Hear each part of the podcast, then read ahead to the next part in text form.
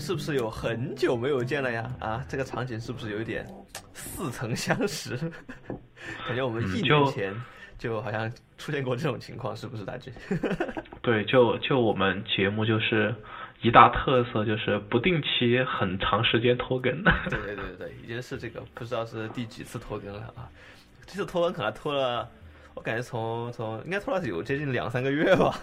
对我，我觉得就上一个学期就没有录过一期节目，就。呃，之前我想想还是在八月底的时候在录这个我们的那个呃空洞骑士，好像空洞骑士还没有上，是不是？呃，对我好像还没有上。等等大家听到这期节目的时候，应该已经上了。哦。对，因为我看网站上我们还在讨论这个人工智能的时候。对对对对对。就为什么这这这么长一段时间，就是我们在拖更呢？其实主要是，哎，主要是我的原因，我觉得。啊，没有没有，我也我也有很大原因。因为这段时间，呃，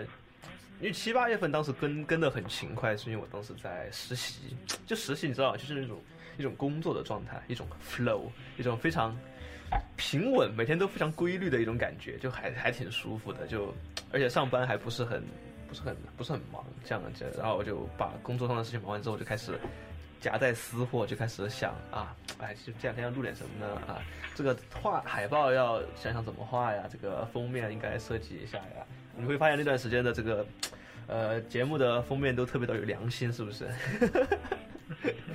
然后然后那段时间我在疯狂的。思考这个代码应该怎么改？那时我记得好像是不是在研研究什么 TensorFlow 还是什么之类的乱七八糟。嗯，对我花了花了花了两个月时间看 TensorFlow，对对，花了花了两个月时间看 Web Development。是那段时间，我记得大军给我说的一句话就是：“哎呀，哎，最近看的有点爽，有点入迷，但是看到我有点头疼。”没有，这这种这种概念，我觉得。就是我们还是应该了解一下，就就避免被各种吹逼的人给就是糊弄了。就是当你开始了解一些 detail 的时候，就你就会发现有一些人根本就是张着嘴巴乱说。这个国内这个种情况还挺多的。然后呃，那为什么到了那个九月份开始的时候，就突然就开始呃间歇不是间歇性，就是持续性装死呢？是这个，因为我现在研三了嘛，然后九月份的时候我就开始要进入这个找工作的这个大军啊，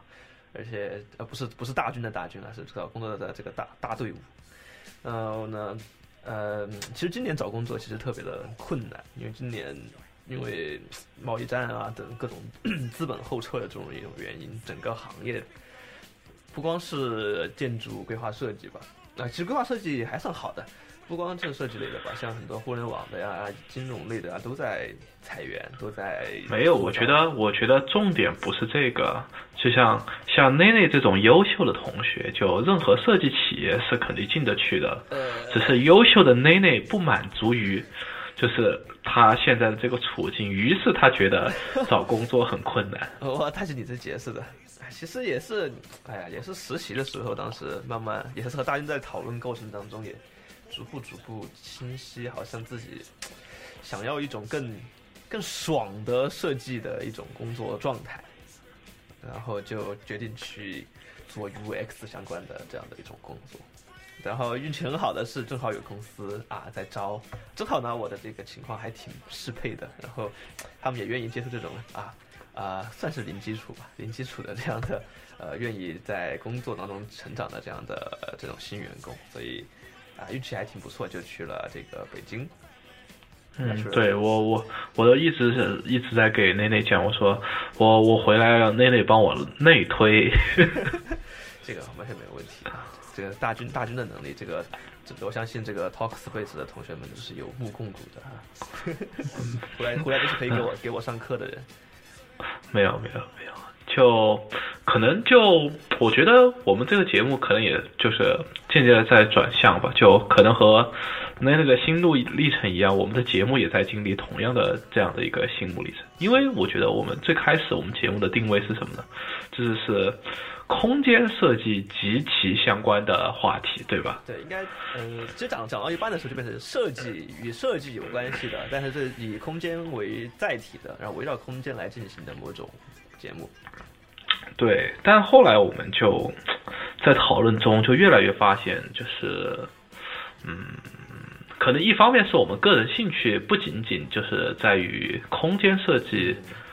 这一部分上，当然同时也是因为就是空间设计在有些问题上比较乏力，但是呃反过来讲，在有些问题上它也更强嘛，对吧？就是有好有坏，所以说就我觉得就我和内内都比较想就是走出空间设计的这样的一个。局限性，然后在更开阔的一个设计领域上，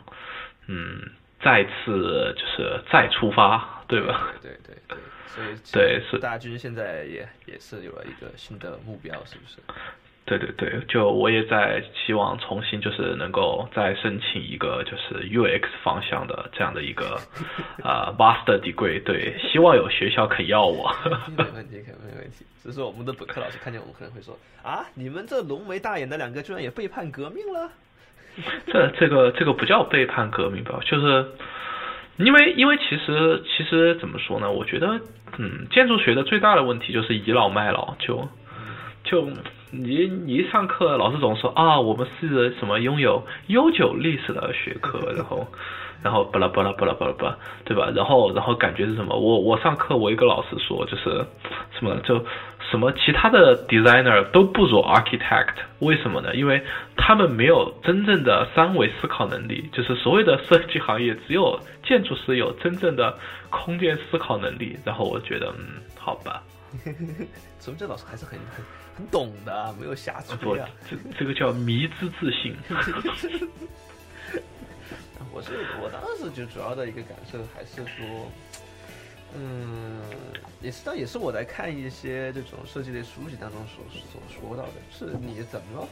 就是人本来他本来本来是讲产品，就是一个产品怎么让人觉得很愉悦，就是这个。产品一直在给这个人相关的反馈，这样这个人就不会有种不会有焦虑感，也不会觉得 confuse。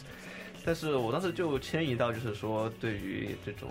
呃规划行业或者建筑行业这种工作上来说，就是很多人觉得 规划行业让人有点有点有点迷茫或者有点痛苦。我我自己觉得可能就是有可能会有就是反馈感的这样的一个原因，就是你做的事情，呃，它是对是错是好是坏。在在一定你和在一个很短的时间是很难有反馈直接告诉你的，他也没有一个硬性指标去告诉你。很可能你，呃，你做了一你一年做完了一个设计，一年是这设计做完之后，你还要花半年去把它实施出来，然后实施出来还是没有评价的，因为那个时候用户还没有进入到你的那个空间，然后等到进进用户进入了之后，可能又是两三年。我觉得那个流程太过冗长了，对于我来说，而且我更喜欢有那些。呃，叫怎么怎么说来的？叫做关键性指标的一样东西，能够去评判我的设计。我觉得这样的话，我的设计的能力能够在一种快速的反馈中去获得一个成长。我觉得其实这个，嗯，就这种快速迭代的问题，就我们之前也讨论过。但是我觉得这不应该成为就是比如说规划也好，建筑设计也好的一个弊端，因为事实上就是建筑设计也能够快速迭代，只是说。就是说，我觉得是，就是整个行业他不愿意去这样做，或者说，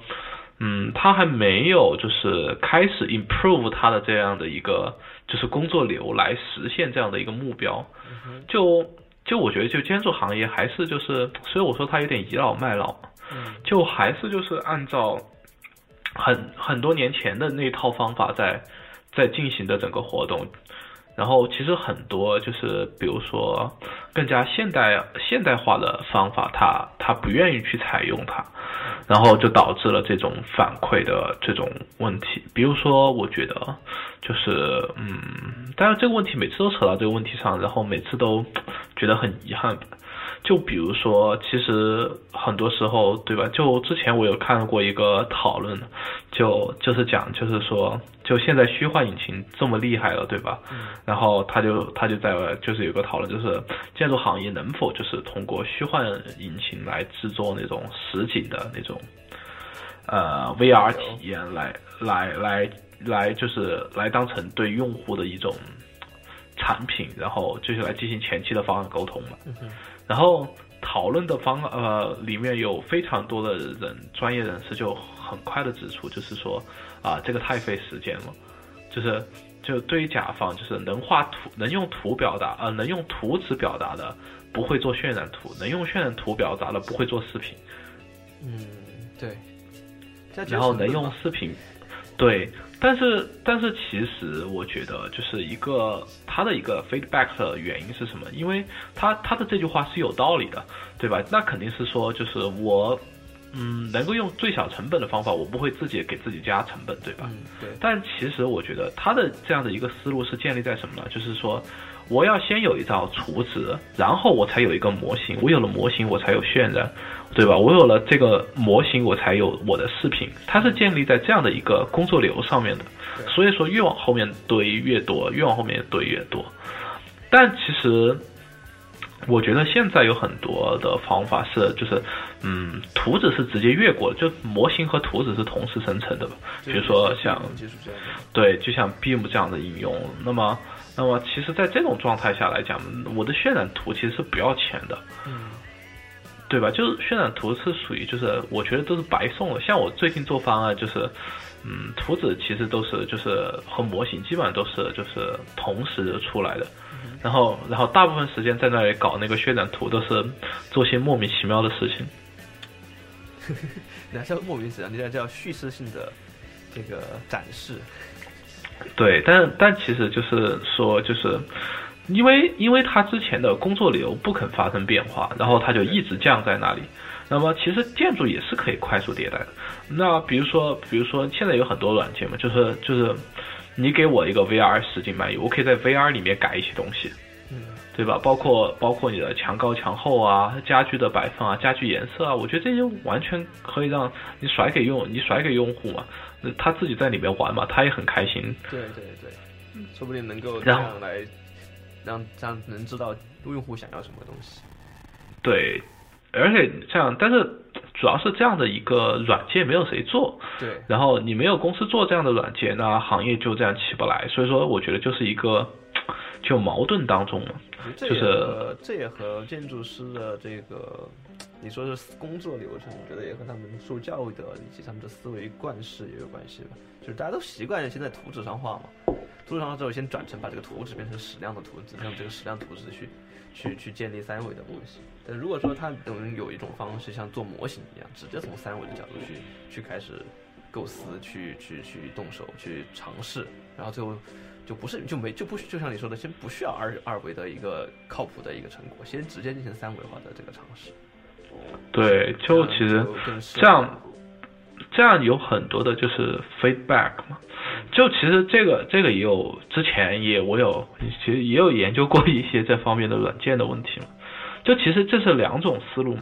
就建筑现在还有一还有一类的软件，其实还蛮丰富的。就是它它一次性，比如说就是你设定几个现在说控制参数嘛，比如说旋转多少度啊，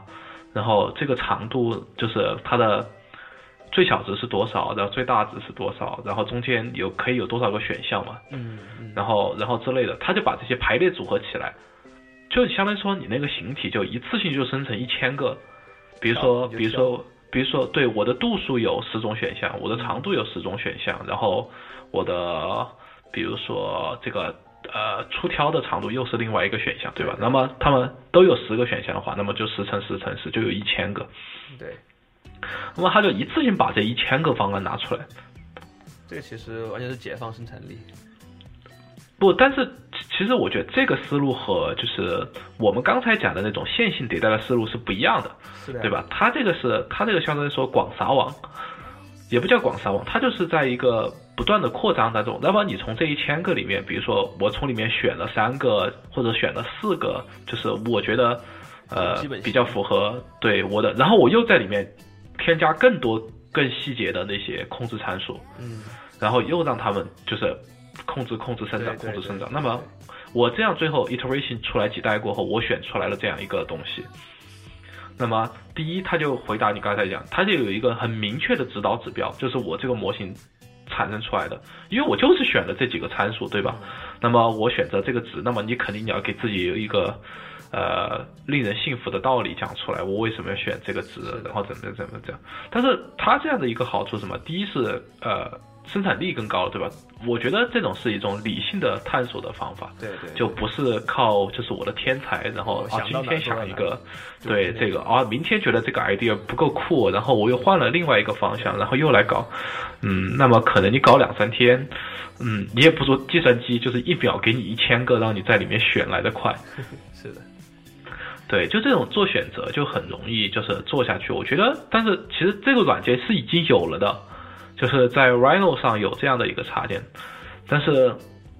但是好像感觉也没有多少人用的感觉就，因为因为我觉得设计师是本能的在排斥，认为这个不是在做设计，嗯。对吧我觉得？这我觉得这这里面有一个很核心的点，就是这也是建筑，我觉得建筑一个很很很复杂的一个点，就是它有你刚才说，其实刚才那个想想法是一种产品观的一种想法，就是我不停的收敛，不停的迭代，然后拿出一个最优解这样的一个过程。但是设计师往往他不求，他不需要最优解，他甚至不求最优。他就是说他就是我，我可能我可能内部功能我可能就有可能去做个最优，但我外部形体有的空间的组织，我想找一种找刺激，我想要给人就是给我的甲方一种 surprise，一种一种一种很特殊的东西，我就想跟别人不一样，所以他他觉得大家都用这个东西来做，那我的东西就没有新意，那我肯定要跳出来这个，他所以他就本能会反排斥这个软件。我觉得这个是建筑很尴尬，我是觉得就是。就建筑设计、规划设计都还好那么一丢丢，城市设计也要好那么一丢丢，建筑设计是最恼火的那一个。就是说，它虽然叫建筑设计嘛，就从从语言的角度上来讲，就是它应该是属于设计的一个子集，对吧？对，对它就叫建筑设计，那么它应该属于设计的一个子集。但是建筑设计好像很喜欢把自己就是同别的设计抛开，就是我和工业设计没有太大关系，我和平面设计没有太大关系，就他们他们是他们，我是建筑设计，就是就是我建筑设计和设计好像不是一个太相关的东西，因为，嗯，我觉得可能是我们就是接受教育的问题，因为我觉得我们最开始就没有讲明白什么到底是设计，对对吧？啊，我们一上课就是啊，设计这个词语是来源于日本英语的翻译叫做 design，是一种什么人类什么有意识的对什么物体进行规划排列什么什么的乱七八糟这一摊，但是依然没有讲明白到底设计在干嘛。是的。我之前在带本东大这边的本科的这个课程的时候，我也发现这个问题，就是同学们根本就不太理解什么是设计，更别说让他们在空间上进行设计，就是他们对自己要干什么都不知道。我觉得这个问题其实怎么说呢？就就就怎么说？我觉得我们一开始也是这样，怎么讲，呢？就都要经历一个，慢慢成长，但是可能成长的太慢了。对对对，就或者说，我觉得有部分同学就是，我觉得就五年毕业都还没有认识到这个问题，是的，是的，就认为建就是我觉得一个很很很很容易误解的问题是什么？建筑设计是什么？啊、功能加形态，嗯，对吧？嗯就就我觉得很多人的理解就是功能加形态，规划设计是什么？路网加功能加景观，对吧？就就理解可能就是哦，还要加上什么容积率啊这类乱七八糟的有形，态有形态，对他，他就他就这样来理解这个问题。然后很多时候老师给我们灌输的也是这样一个理念，对吧？一一说方案入手怎么入手，要不从功能入手，要不从形态入手。这还是没讲到根儿上，对老师还是没有从根上出发。这这我觉得这一个很大的问题就在于，就是设计到底是什么？就从我现在的理解，就是，嗯，我认为就是或者说呃我们阅读了其他相关设计相关的书籍过后，得出来了一个结论。那我个人比较倾向于为，就是 design 不是什么关于什么呃艺术啊、表达呀之类的东西。对，它其实就是一套呃对于问题的解决方案。对，就是就是说就是 design，就是就是问题的解决方案。是的，或者说或者说你对于这个问题的认知，或者说你对这个问题的一种理解，然后理解，然后怎么去解决它？对，怎么去解决它？这就是 design，就是其实它和漂不漂亮呀，表不表达作者的这个什么观点呀，有没有禅意啊，就是半毛钱关系都没有。对，对吧？所以说，我觉得，对，就如果从这个角度来看的话，就像刚才你讲的那样，就如果就是说，比如说建筑设计，那么我们做这个设计的，我觉得第一个问题就是，就是这个问题是什么？对吧？嗯，就是就是我觉得我们这个建筑的设计，对，就为什么我要做它？我觉得很多时候我们其实最最最重要就是界定这个问题，其实是最重要的。是的，就就我我觉得我们做的那分析图基本上都是走过场，对吧？啊，都是就是画一画画流线呀啊。这个分一下类，场地现状分一下类啊，这个建筑又是什么类型呢？那个又是什么类型呀？对，相信很多同学其实跟在 现在跟我们当时差不多，就是我不知道为什么要画这些分析图，但老师要我这么画这些分析图，然后那我就画了，我画了。我重重点是我还要我我花的更多的时间是思考怎么把这个分析图画的美美的啊，对对对对，不在于然后为什么要画这个分析图。对，但是画完了还是觉得空虚，因为你觉得这套图没有任何必要。嗯，就就因为我觉得，就是从这个从把设计作为一个解决方案的角度来讲，就其实，嗯，因为所有的设计问题都是一个开放命题，对吧？它没有就是就是说我一定要一加一等于二的这样的一个约束性的答案。那么，所有的你的第一个问题就是说我想要回答什么样的问题？嗯，是的，我想要解决什么样的一个问题？或者对，因为我我认为什么问题最重要？对对对，就是所以说，就这个我觉得才是就是我们经常讲啊，方案的利益的高低，对吧？对，就就这个利益的高低，我觉得也很玄学啊，经常就是什么云呐、山呐，什么什么这些乱七八糟，哎，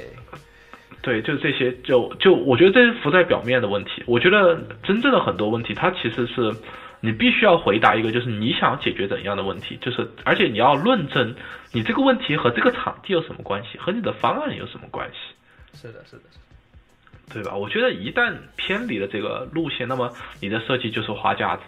是的，是的。所以还是要围绕问题出发，是一种无我的一种状态。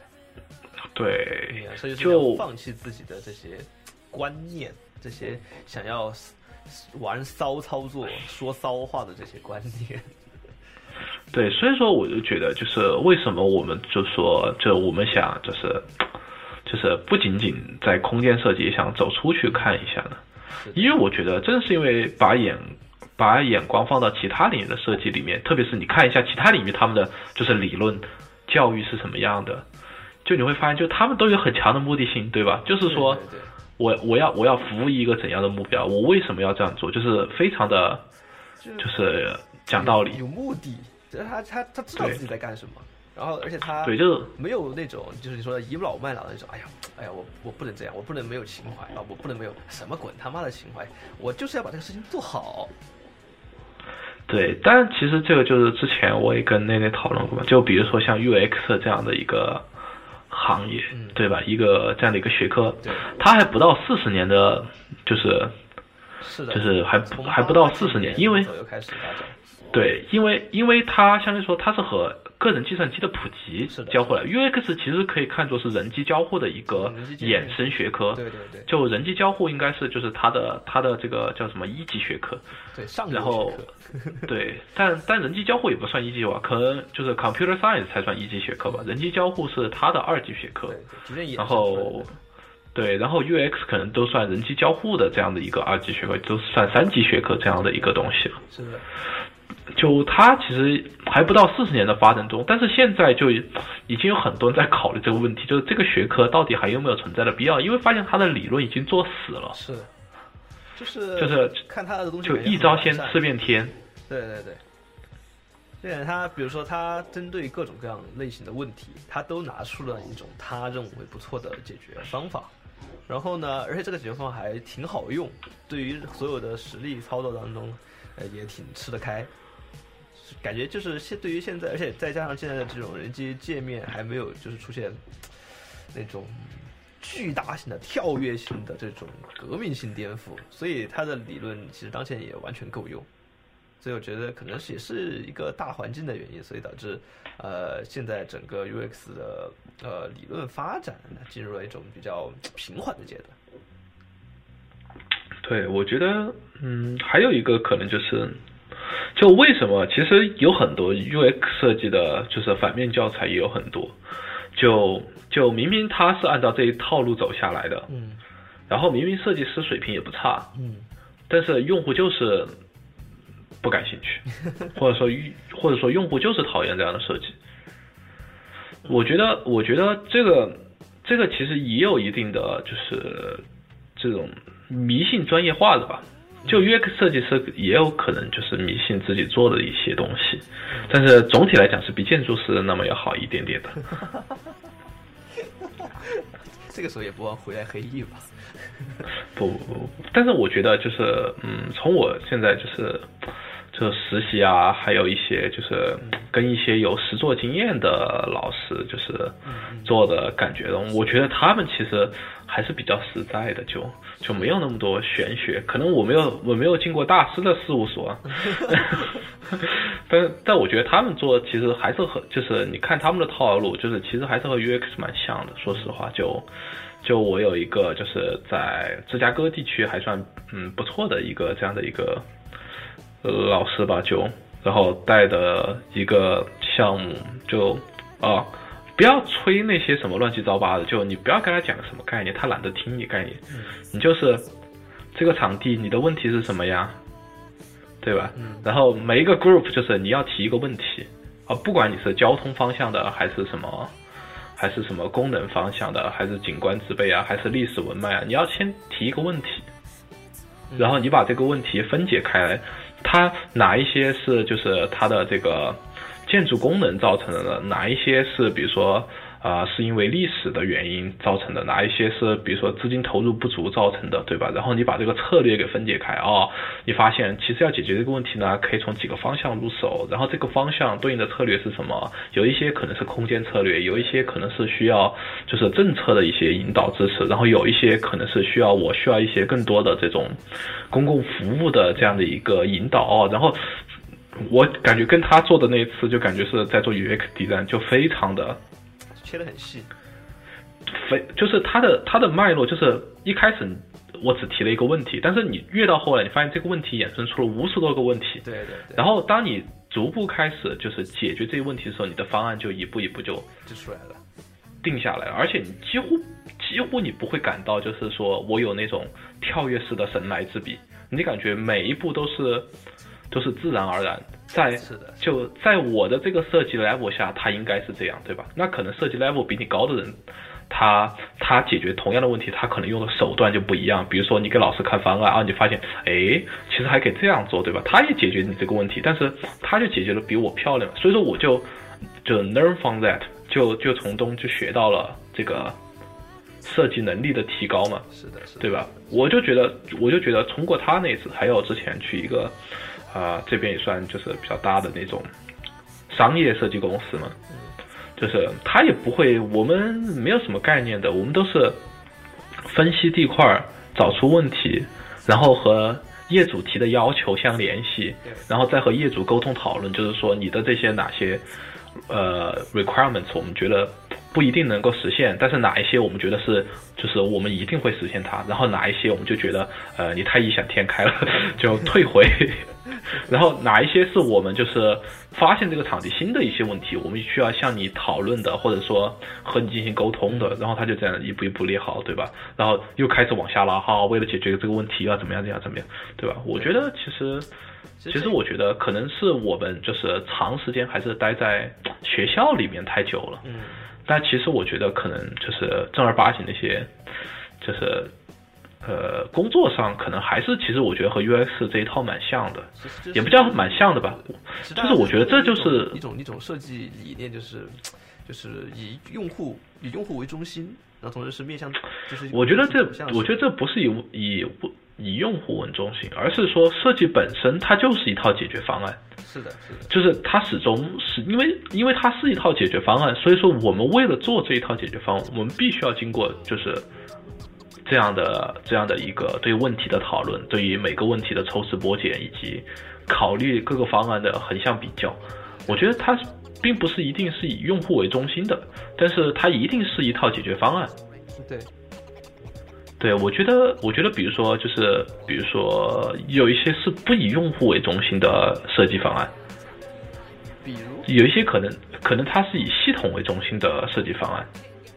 嗯对，但我觉得那也其实是就是它用户是就是更更广义上的一种用户。对，就是这你如果把它扩展成广义，其实就是为了就是达成某种目标嘛。对对那么这种目标就是为了解决这个问题，对吧？就其实很多网络网络里面，就 UX 里面也有，它有很多其实是以服务器为中心在设计这个东西。嗯，就是它怎样去让我这个服务器就是不会宕机，嗯哼，然后然后然后然后怎么样就是能够减小我的运营成本？其实有很多是这样的，嗯特别是在互联网早期，就是呃这个服务器比用户还重要的时刻。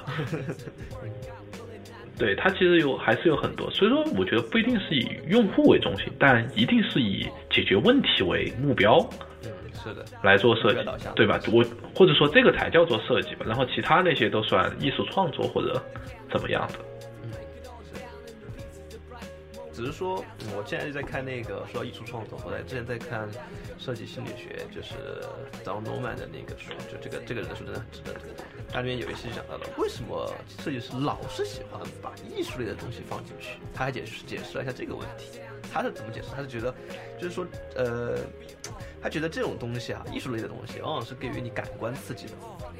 然后给予感官刺激的东西呢，往往会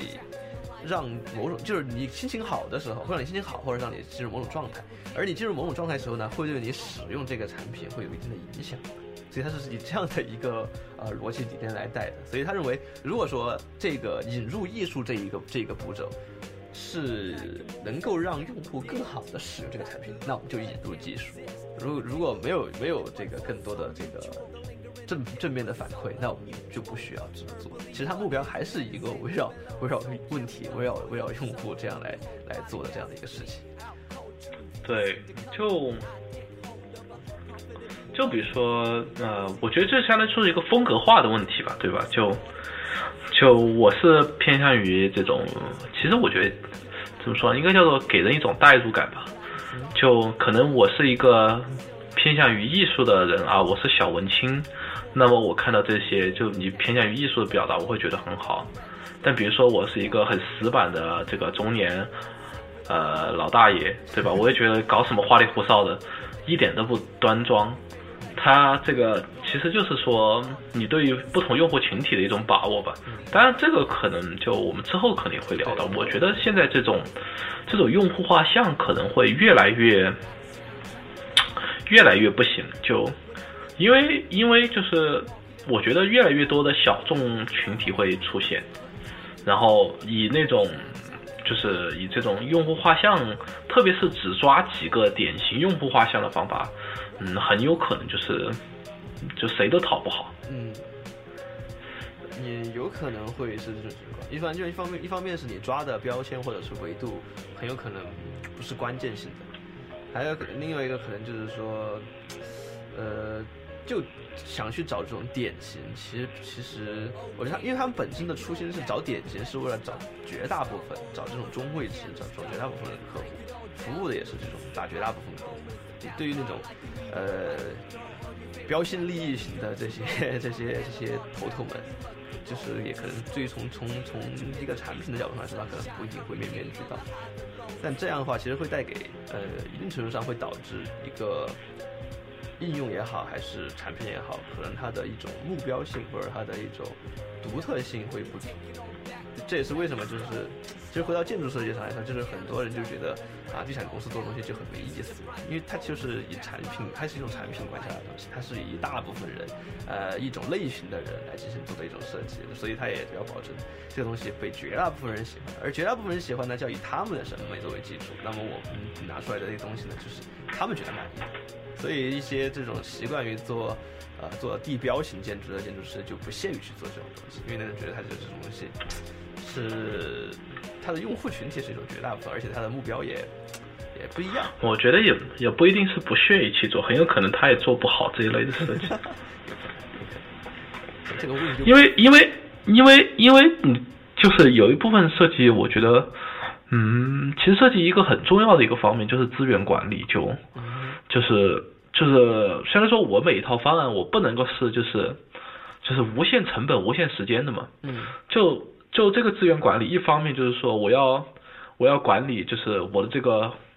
设计周期有多长，嗯另一方面，我要管理我这个方案它的这个花费有多久，对吧？嗯其实还有蛮多的。我的这个设计，我的这个资源管理不仅仅是包括，还包括我团队的能力，就是我团队哪些方面我我能够做这个事情，我不能做这个事情，或者说我我这个方向比较强，我那个方向比较弱，对吧？其实我都要把我整个的手上的所有资源全部统筹起来。是的，所以说，这样每一个设计方案本身就是独一无二的，因为你不存在就是一个情况，两个方向的资源一模一样，就是两个团队的资源掌握情况一模一样，我觉得是不可能存在这样的情况。所以说，每一个设计都应该是就是独特的，即便他们俩长得很像，但是肯定在某一些地方上是有不一样的地方的，要不然的话就真的是 百分之百抄袭。那可能是一家公司做了两个方案。对，就就我觉得就是可能对于资源管理这一点，就是，嗯，我觉得可能就是怎么说呢，就着重讲的课程里面着重讲的也不多。然后其实其实我觉得这个很明显的就是，呃，大一大二的时候，同学们画图的感觉是每张图纸都要付百分之百的精力来画。哎，对，熬夜，然后然后傻逼图。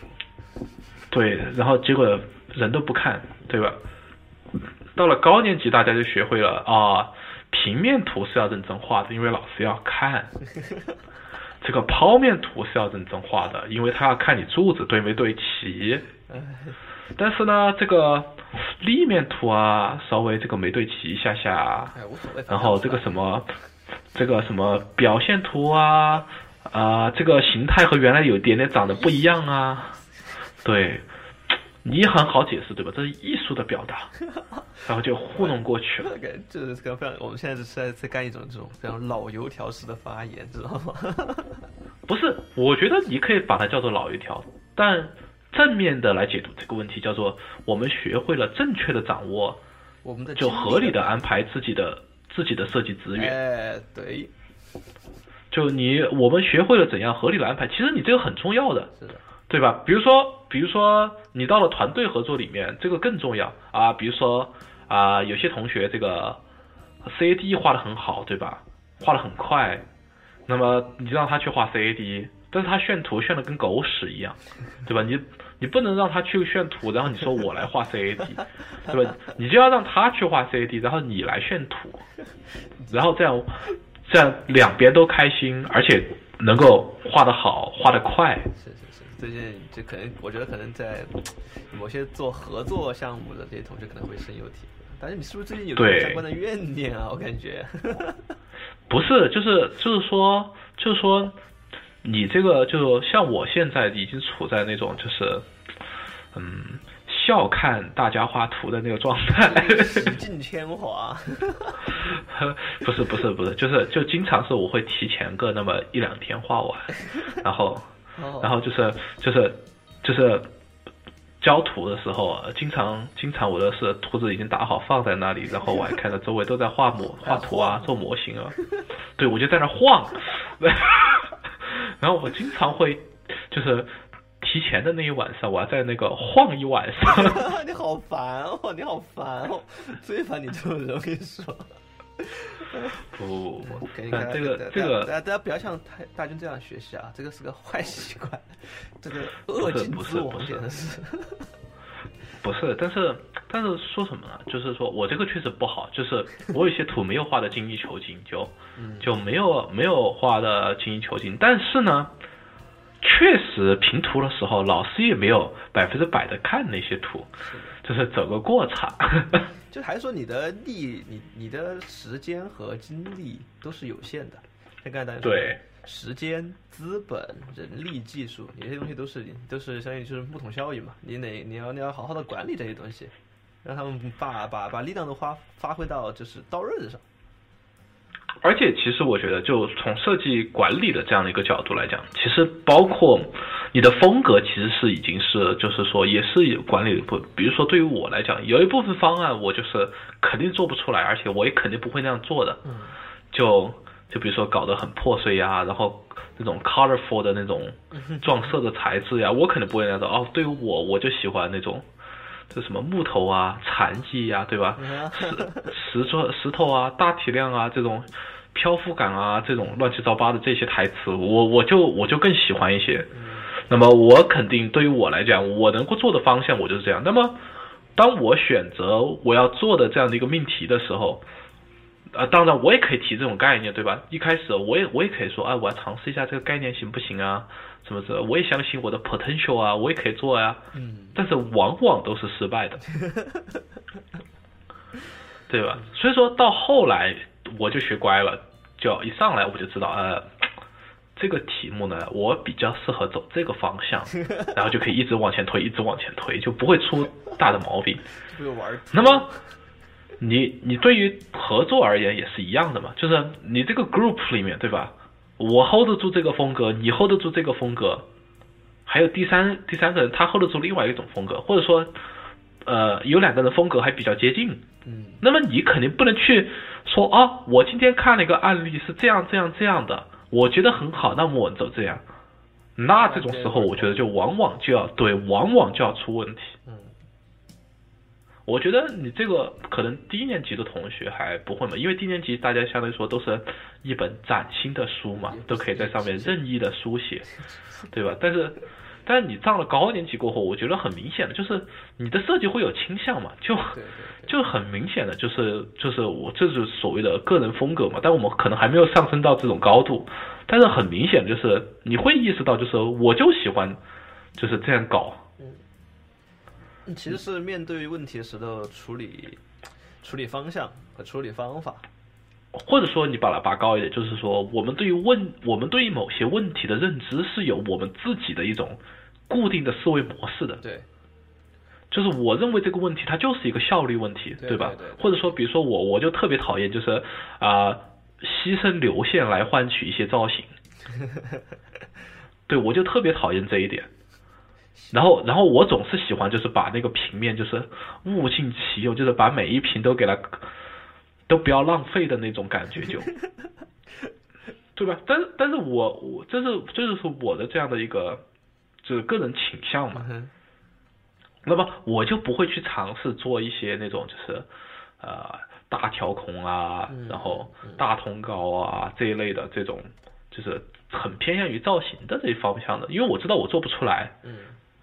或者说我可以看案例，然后然后就是抄个三分像，但是总是觉得就是不会满意就。对对对。我觉得其实这就是就是就从这个角度来看的话，就设计就是一方面它是一个问题的解决方案，但是另一方面它也是就是我们对于手上所有资源的一种整合和调度的一个问题。嗯，其实我觉得像你刚才说的风格化这个问题，其实用刚才我们说的以这种问题导向的方式来方式来想的话，是不是可以解释成这样？就是说我对一个问题拆分之后，它有很多个维度的问题导致了这个种问题。那我在对这些各个维度的问题进行排序的时候，就是我有一个重要程度的时候，像你刚才说的，我觉得效率很重要，所以我应该怎么怎么样，就是你会对它有个排序。这个排序的过程就是你设计师的一个价值观在里面，就是说个人风格化的一个东西在里面体现。如果另外一个同学他说，我觉得我就不需要效率至上，我需要呃景观，我要体验最好，那我就在里面转来转去，各种转来转去，各种去在这种转来转去、这种晃悠的过程中去组织它的空间。其实就是在这一步的上面出现了一个分析点之后，然后后面一切都发展的不一样，然后之后。但其实，但其实这一步都其实应该泯灭掉的，对吧？我们是应该就是推导出来这个方案应该是效率更重要，还是这个方案应该是景观更重要，而不是我个人我身为一个设计师说，我 prefer 这样做。是的，嗯，所以说，就从这个角度上讲，好像我们把设计师认为是工具人的感觉哈，就，嗯，但其实我觉得，就是因为因为我觉得，从这个角度来看，设计确实是，嗯，其实我觉得是并不需要太多设计师个人表达的成分的，就是说，其实和设计师这个个人没有太大关系，但是。因为我们刚才刚才我讲了讲到的那个点子嘛，就是我们对于问题的认知存在某一些就是倾向性，所以说，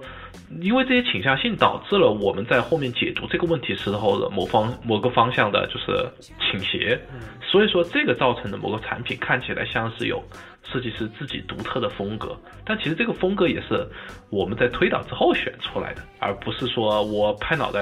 我就觉得它应该是这样的，对吧？我觉得可能这也要看，我觉得可能要看一些不同层面，就是，呃，比如，因为我看那个呃设计心理学里面他说啊，就是说一个产品或者说一个设计的一个东西，它给人的这种刺激或者感受啊，它会在三个层面上去表达。一个层面，这个层面，这个三个层面呢，也和人的认知模式有关系。一个是本能层面，就这个东西呢，它会本能的唤起你的一些感受，比如说一些颜色、色彩、形状这样的质感这样的东西。然后呢，第二层面是行为层面，就是你在使用的过程中会感受到的东西。第三在反思层面，就是当你弄完了、用完了这个东西，或者用过了，啊，你回头在想它的时候，你觉得哎，这东西不错，哎，这东西让我觉得怎么怎么样啊，这在反思层面。然后呢，诺曼他就说，他就觉得。设计师呢，在这个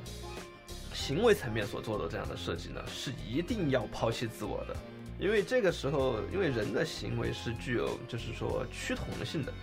那么，就像刚才我们说的，那我们在面临一些问题的时候，在考考虑它的解决方案的时候，如果涉及到了行为层面的东西，它应该怎么去做啊？我们应该怎么去做？他认为设计师应该抛弃自我，通过推导的方式一步一步获得。但是本能层面这个东西呢，它受到文化教育就和地域的这种的一种影响非常大。比如说我们啊中国人或者说亚裔人、华夏民族喜欢的东西，可能和美国黑人喜欢的就很不一样。这种是一种呃是一种很容易被后天的文化所影响的。而这种东西呢，如果你要做一个设计，你要兼顾这两者东西是。不可能的，你做出来就只有一种现代化、国际化的，对两者都不是最讨好的一种方案。那么，呃，那么他觉得就是从本能层面的设计，就一定要是由一个，呃，具有私心的，就是一定要有自我的，其实是艺术家的感觉，就是要有自我的一个人去把控这个东西，这样你他他他做出来的这样的一个东西才具有一种独特性，或者是有一个明确的方向性。这是他的一个一个一个说法，我觉得这个在一些产品上其实是，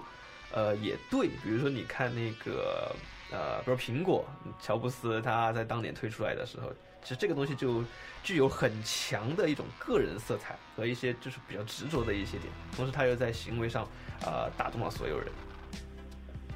我觉得这个其实，嗯，所以像刚才说到的，如果说任何东西，包括这种外观层面的东西，它都是必须要一步一步推导的话，那会不会都导致啊，所有的某个类型的东西都是一模一样的？那么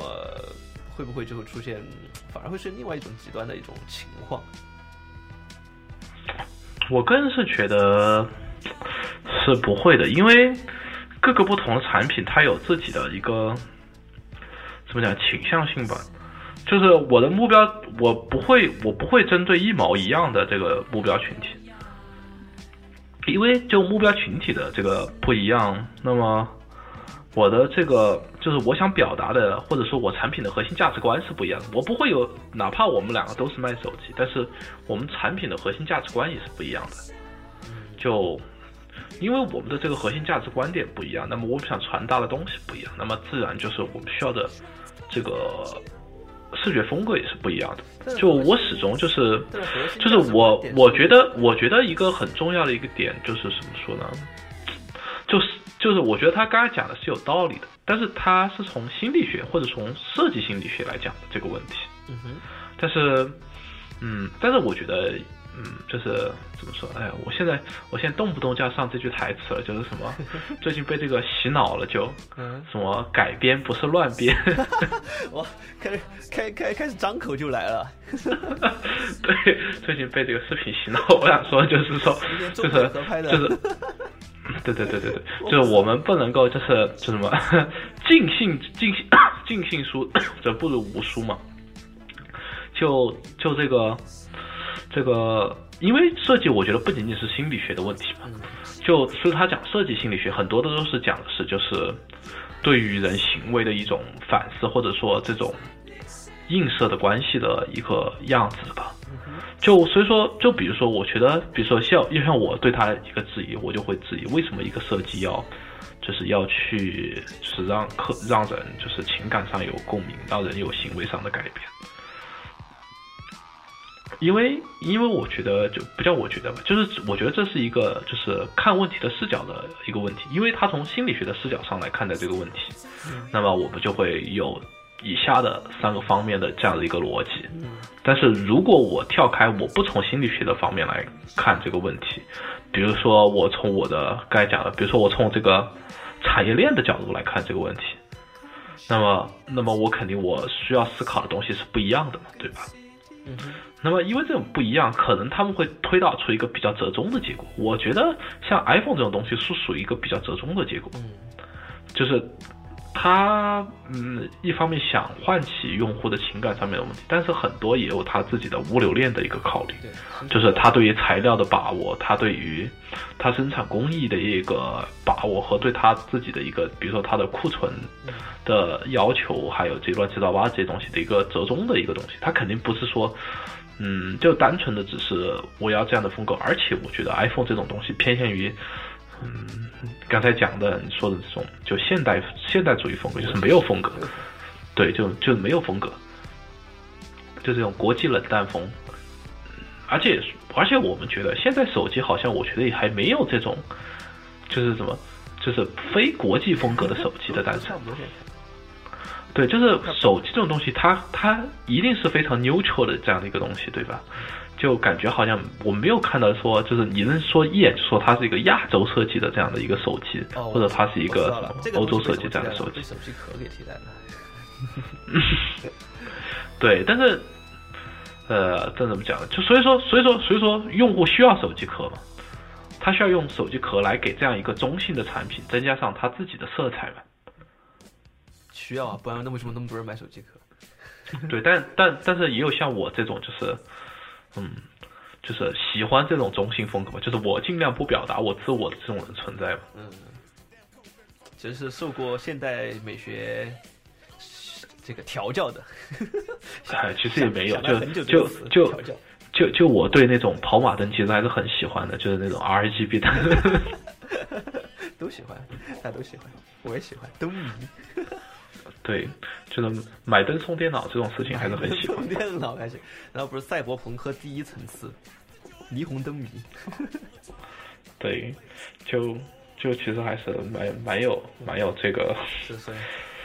感觉感觉扯扯了好多，感觉扯了。对，因为今天其实就是一个主主题就是大回归，应 该是应该是我们用了很多的理由来解释我们为什么拖更。对对对，那那其实拖更的一个我觉得很重要的原因，就是因为就是开学了，然后然后就是你很多时间精力上不容易跟起来，所以说容易拖更。对，在这里对不起各位听众朋友。对对对对对，不过不过不过呃，我们这个节目的这个嗯后期也会逐渐的，就是慢慢的，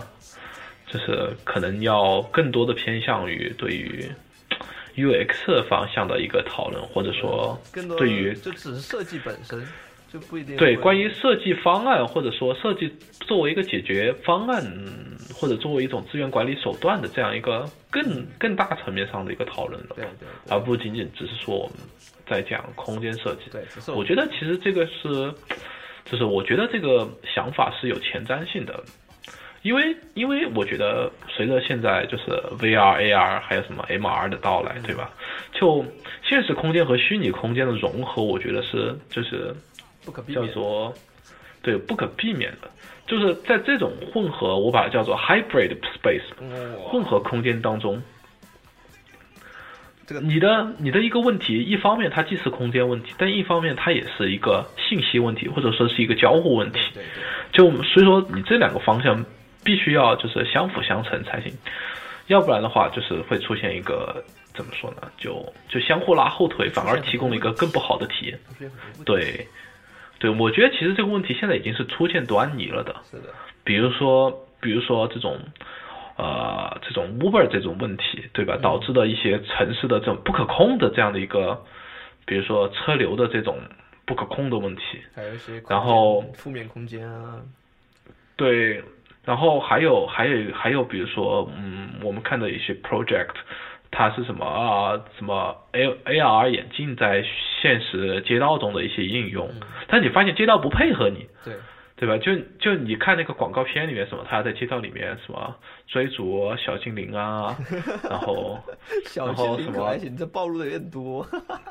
打打打篮球呀，还有什么打飞机之类的这种游戏嘛。对 对对，就但你发现街道不配合，对吧？对，你你没有办法自就是快乐的这样做，那么那么这就是我觉得就已经反映就是初见端倪，就是他们两个就是现实空间和虚拟空间，对你的这个既有 spatial design，但是也有这个 UX design 的这样的一个问题，就是他们之间的这样一个界面怎么来处理它，我觉得是一个嗯会越来越，我觉得随着 AR 设备和 VR 设备的就是日益普及，它会越来越成为一个新的一个就是关注的焦点吧。我们也就算就是算什么呢？就凑凑个热点，哎然后买买为为为未来买个股票，哎然后来赌一，波。对，赌一波。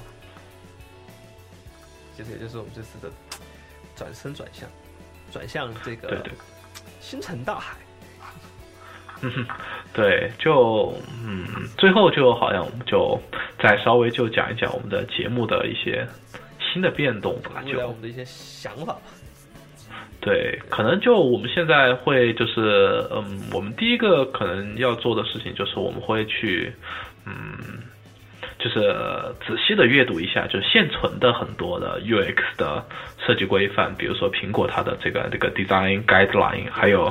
比如像 Google 的 material design 的这样的一个 guideline，对，然后可能我们会就是花几期来对这些 guideline 进行一些更深入的讨论，对吧？包括呃为什么要这样做，或者说我们的一些疑惑吧，对然后相互的一些对于它的这样的 guideline 它好的地方，或者我们认为它不好的地方的一些呃观点的一些交流。是的，是的，说不定还会迁徙迁移到空间的设计上面去。呃，对，其实其实从我们现在这个阅读角度来看，我觉得 material design 基本上就是，我觉得读下来应该叫做教你怎样画分析图。可以，可以，我觉得这个讲起来，可能大家听起来会很容易，尤其是有设计背景的同学来说。对，因为它毕竟它都是一个平面的一些东西嘛，嗯，对，但是它又不同于 graphic design 那种，就是有很多那种嗯自由线或者说那种乱七八糟，它很多还是有就是层面的约束在里面。对框框架架的东西在里面。然后可能的话就，我们也可能会讨论一些其他的一些呃更加综合方案的一些讨论吧就一些设计理念啊，一些理论啊，或者是我们看到的一些观点啊，以及对还有可能是一些技术进步啊，一些近期的时事，说不定也会去讨论。对，然后然后就怎么讲呢？还有可能就是虚拟项目的一些研讨吧。嗯，对，可能我们也会去对尝试做一些，就是我们觉得可能一些什么观点有趣，或者我们觉得哎这个东西可能有意思，做一下试试，去跟对和大家也想去试着去实践一下，或者是表达一下，去尝试。你现在给相相一一方面给自己练练手也好，还是说一个自我自我自我成长，另一方面也是想这这这个叫这个叫给自己拼命加戏。对加戏对加戏加戏加戏。对，那我们这期节目大概就这样了。感谢大家这个一路的陪伴啊，这个感谢有关有听众还还收听了本期节目。嗯，对对对，其实我觉得可能有可能这一期算是 Talk Space 的一个一个一个，